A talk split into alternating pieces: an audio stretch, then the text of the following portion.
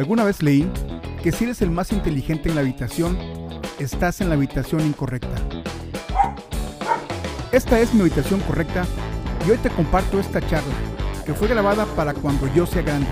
Una serie de videos de orientación vocacional donde con las historias de vida de personas que se dedican a ciertas profesiones y oficios podemos encontrar algo que nos inspiren o que nos ayuden en nuestra vida.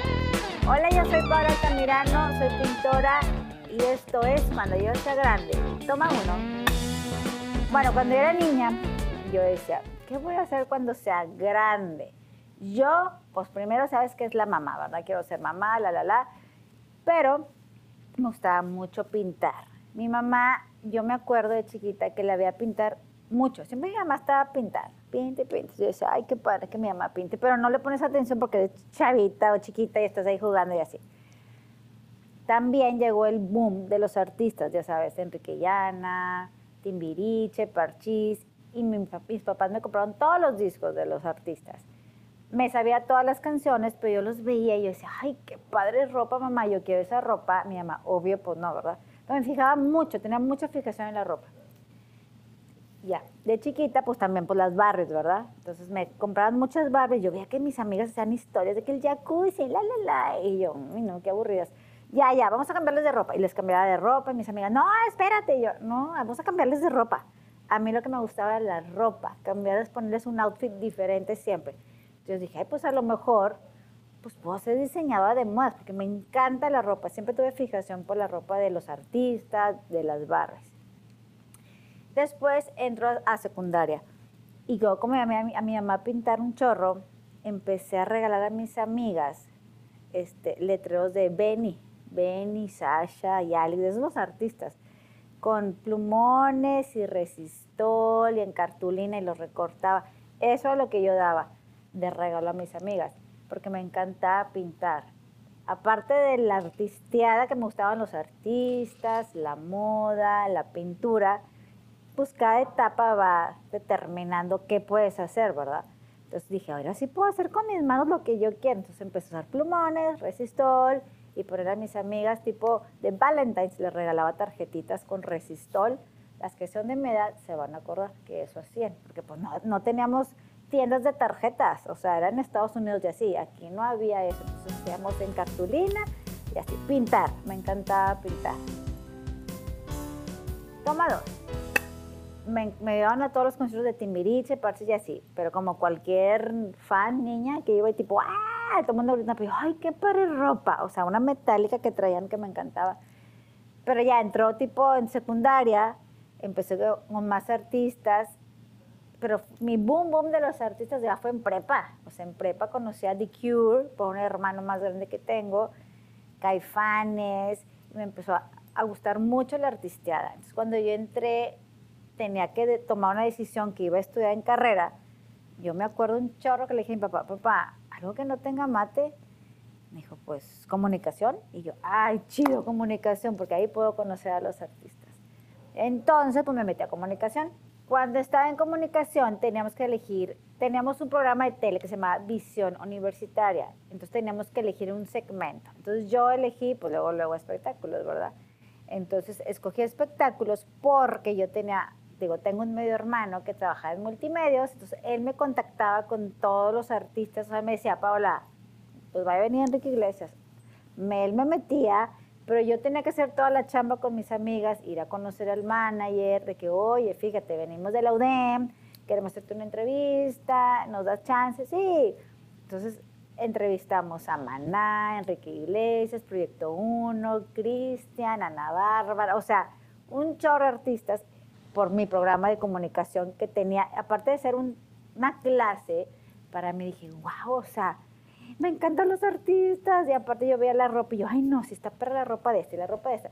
Yo seguía con la ropa, pero también con los artistas, me encantan los artistas. Se acaba la carrera y toma tres. Bueno, entonces acabé mi carrera y me puse a trabajar en una empresa ahí en eso mi, mi, novio me da mi anillo, bueno, mi ahora esposo me da anillo, y luego me llama, oye mamá, yo quiero un cuadro para mi casa. Y me dice, ¿cuál? Si ni tienes casa. yo, ay, mi mamá, X, un cuadro grande así para mi casa. Ah, bueno, está bueno. Yo sin saber pintar ni nada, pero como siempre me mamá a pintar, dije, ay, algo debo de traer, pues si tanto que la vi pintar. Entonces empecé a pintar según yo. Y lo puse en mi casa, de recién casada, un cuadro bien padre. Entonces llegaban mis amigas y me decían, oye, qué padre cuadro, ¿dónde lo compraste? Y yo, no, yo lo hice. Ay, yo quiero uno, hazme uno. Y yo, claro, ¿cuánto me cobras? Y yo, no, pues, no sé cómprame los materiales y yo te lo pinto. Así empecé, porque yo, la verdad, no sabía ni, hasta me daba pena cobrar, de que yo, no, pues no, o sea, no, qué pena. Entonces, bueno, empecé a vender con mis amigas, empezar, eso era mi regalo de bodas para mis amigas, o sea, un cuadro y así. De hecho, varias tienen en su casa. Un palta, uy, ahorita vale un charro. En ese entonces no valía nada, pero ahorita debe valer un charro. Entonces empecé a vender y a vender este, y después de ahí, pues dije, oye, pues voy.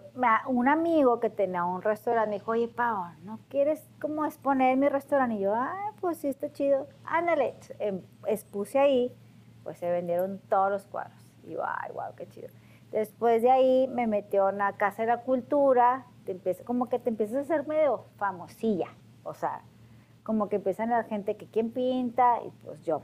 Entonces me metí a la Casa de la Cultura, de Casa de la Cultura, di cuadros para la Cruz Roja, este, expuse en Amadeus.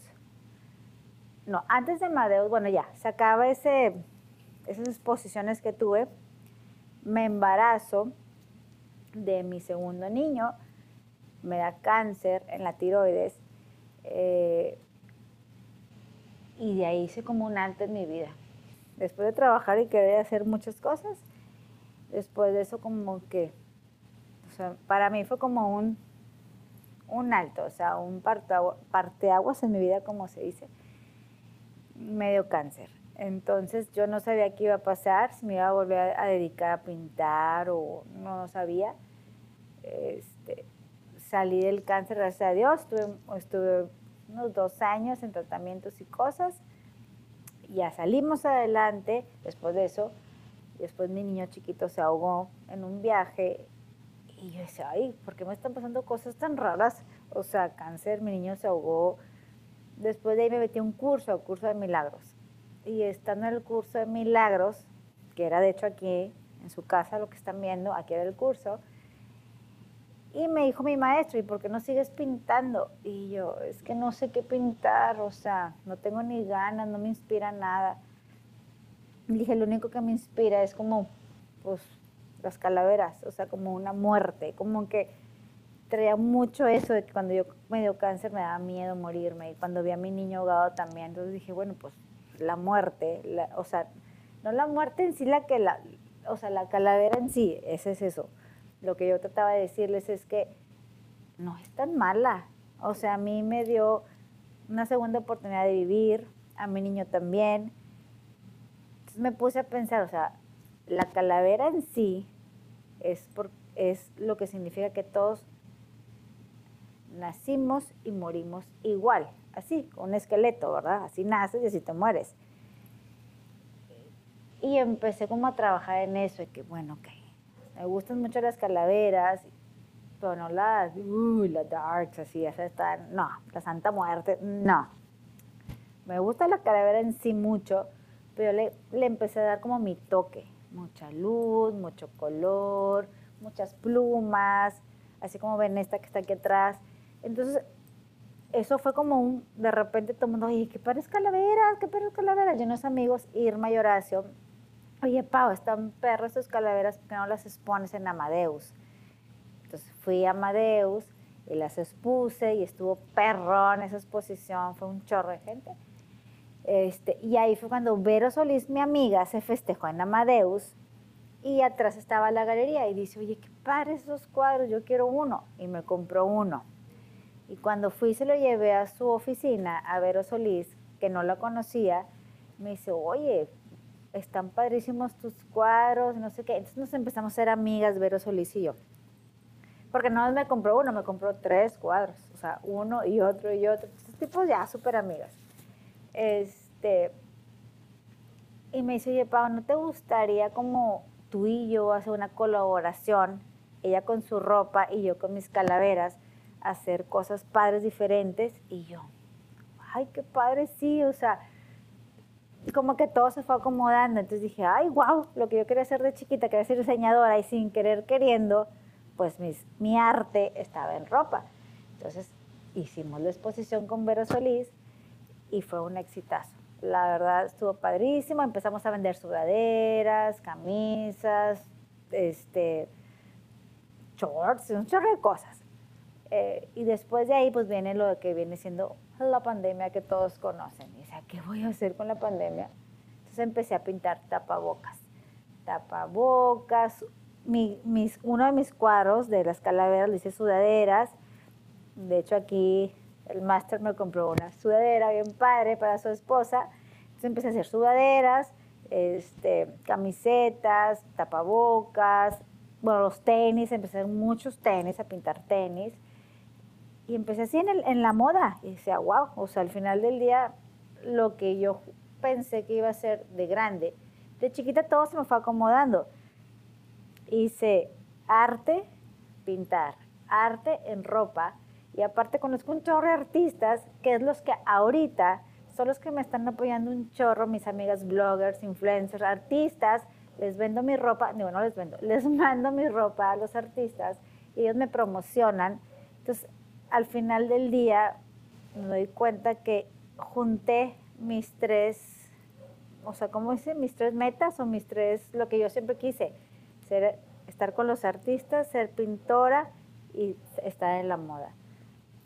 Entonces yo creo que el destino o Dios y mientras tú quieras algo, se te va a dar en la vida. Nunca debes de dudar que puedes hacer las cosas. Y los tiempos se te van acomodando, tiempo al tiempo.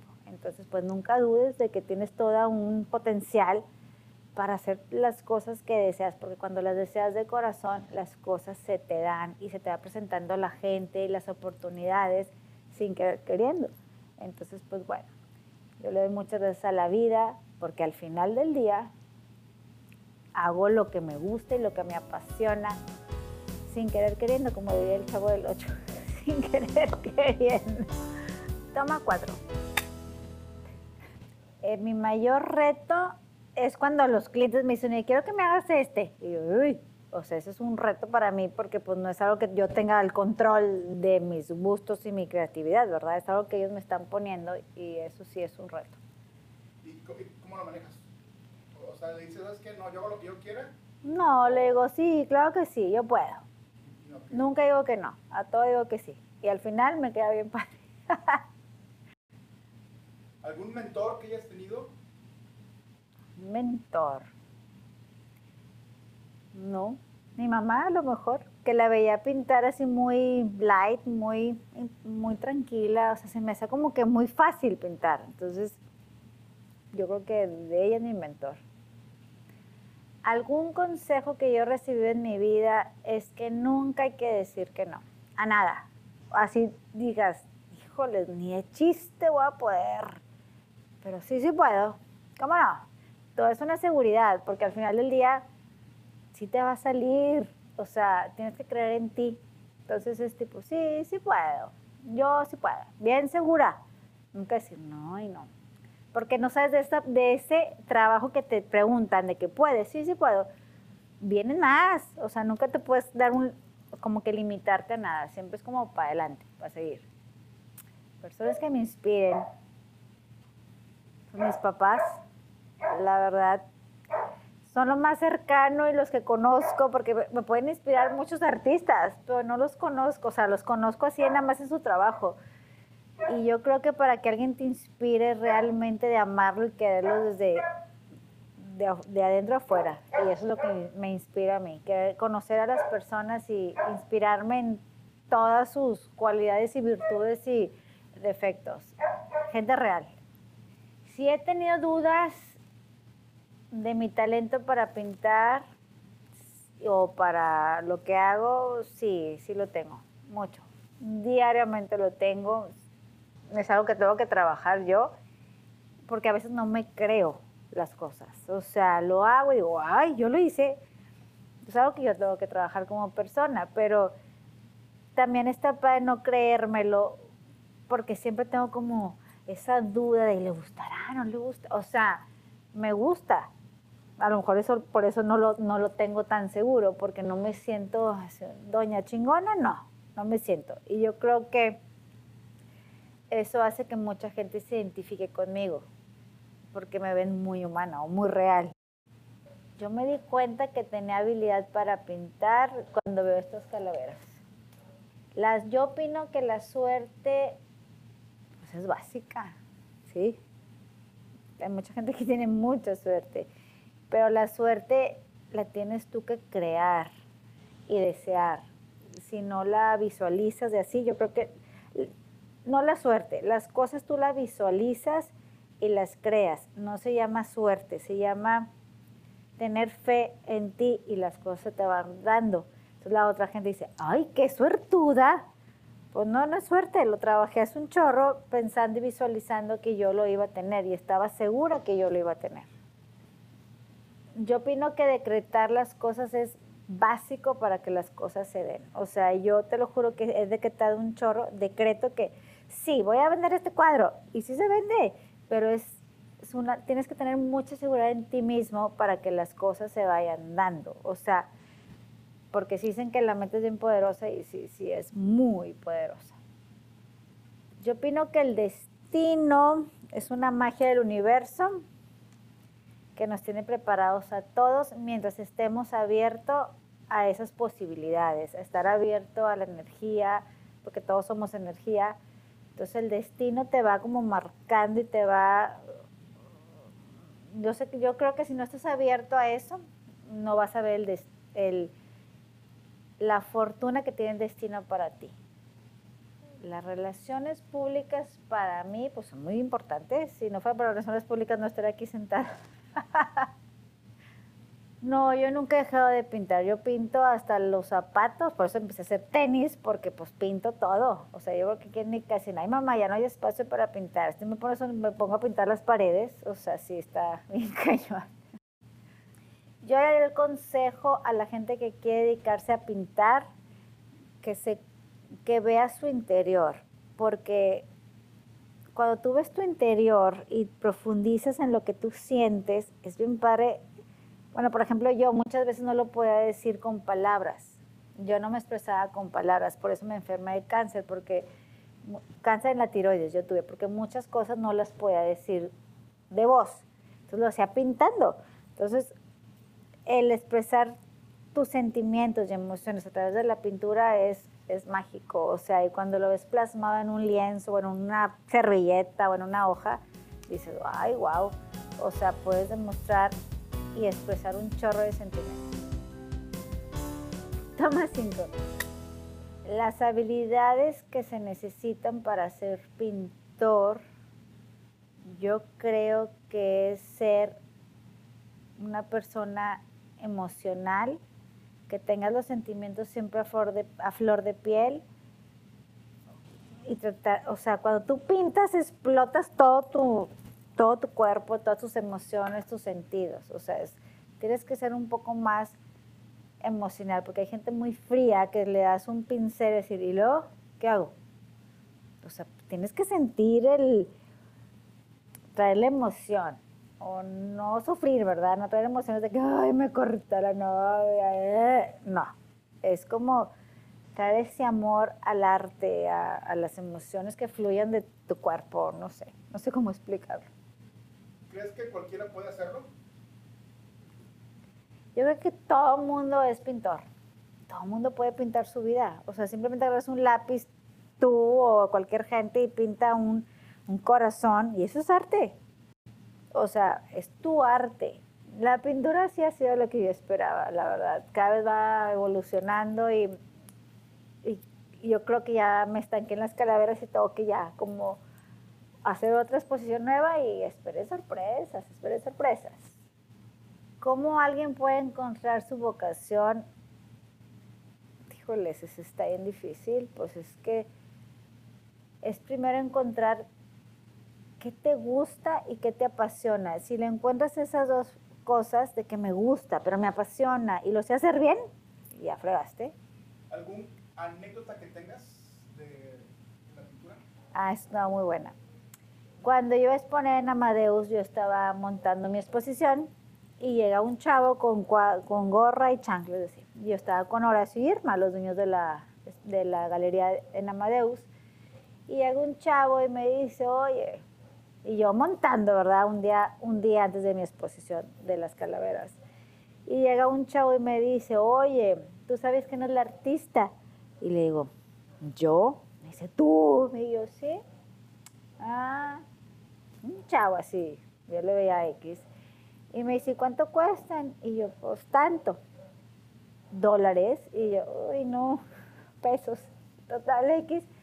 Me dice, bueno, quiero tres, este, este y este. Total, me los compro. Me dice, ¿me los puedo llevar ahorita? Y le dije, no, no, no, hasta mañana, porque pues apenas voy a exponer.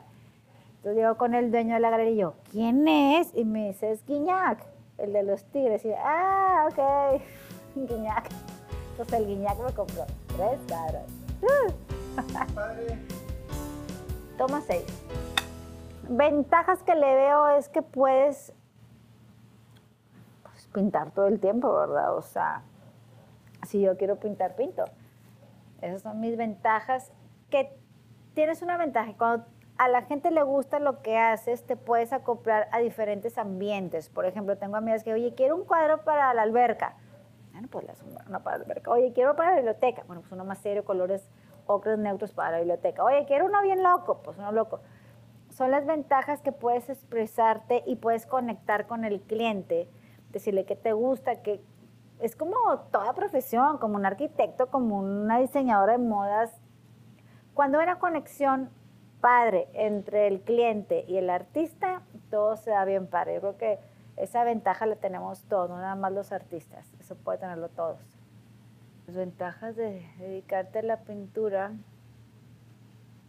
es que ya hay mucha competencia. Yo creo que esa es como una tiene que enamorarse el cliente de ti.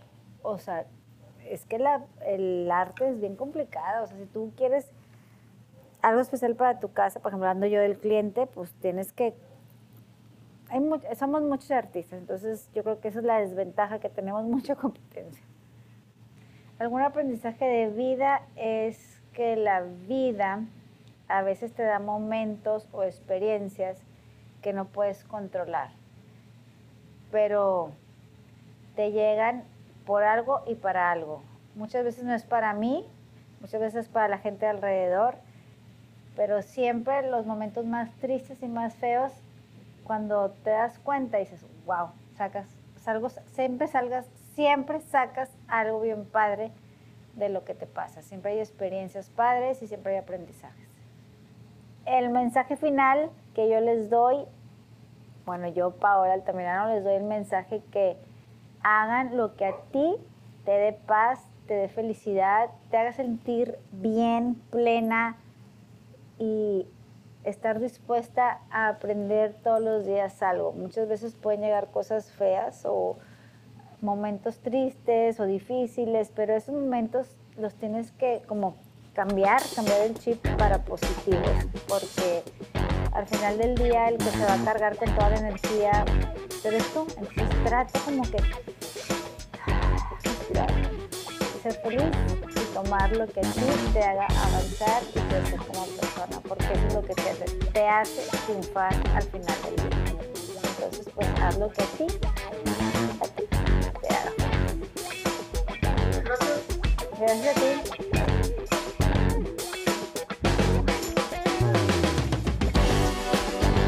Gracias por tu atención a este episodio.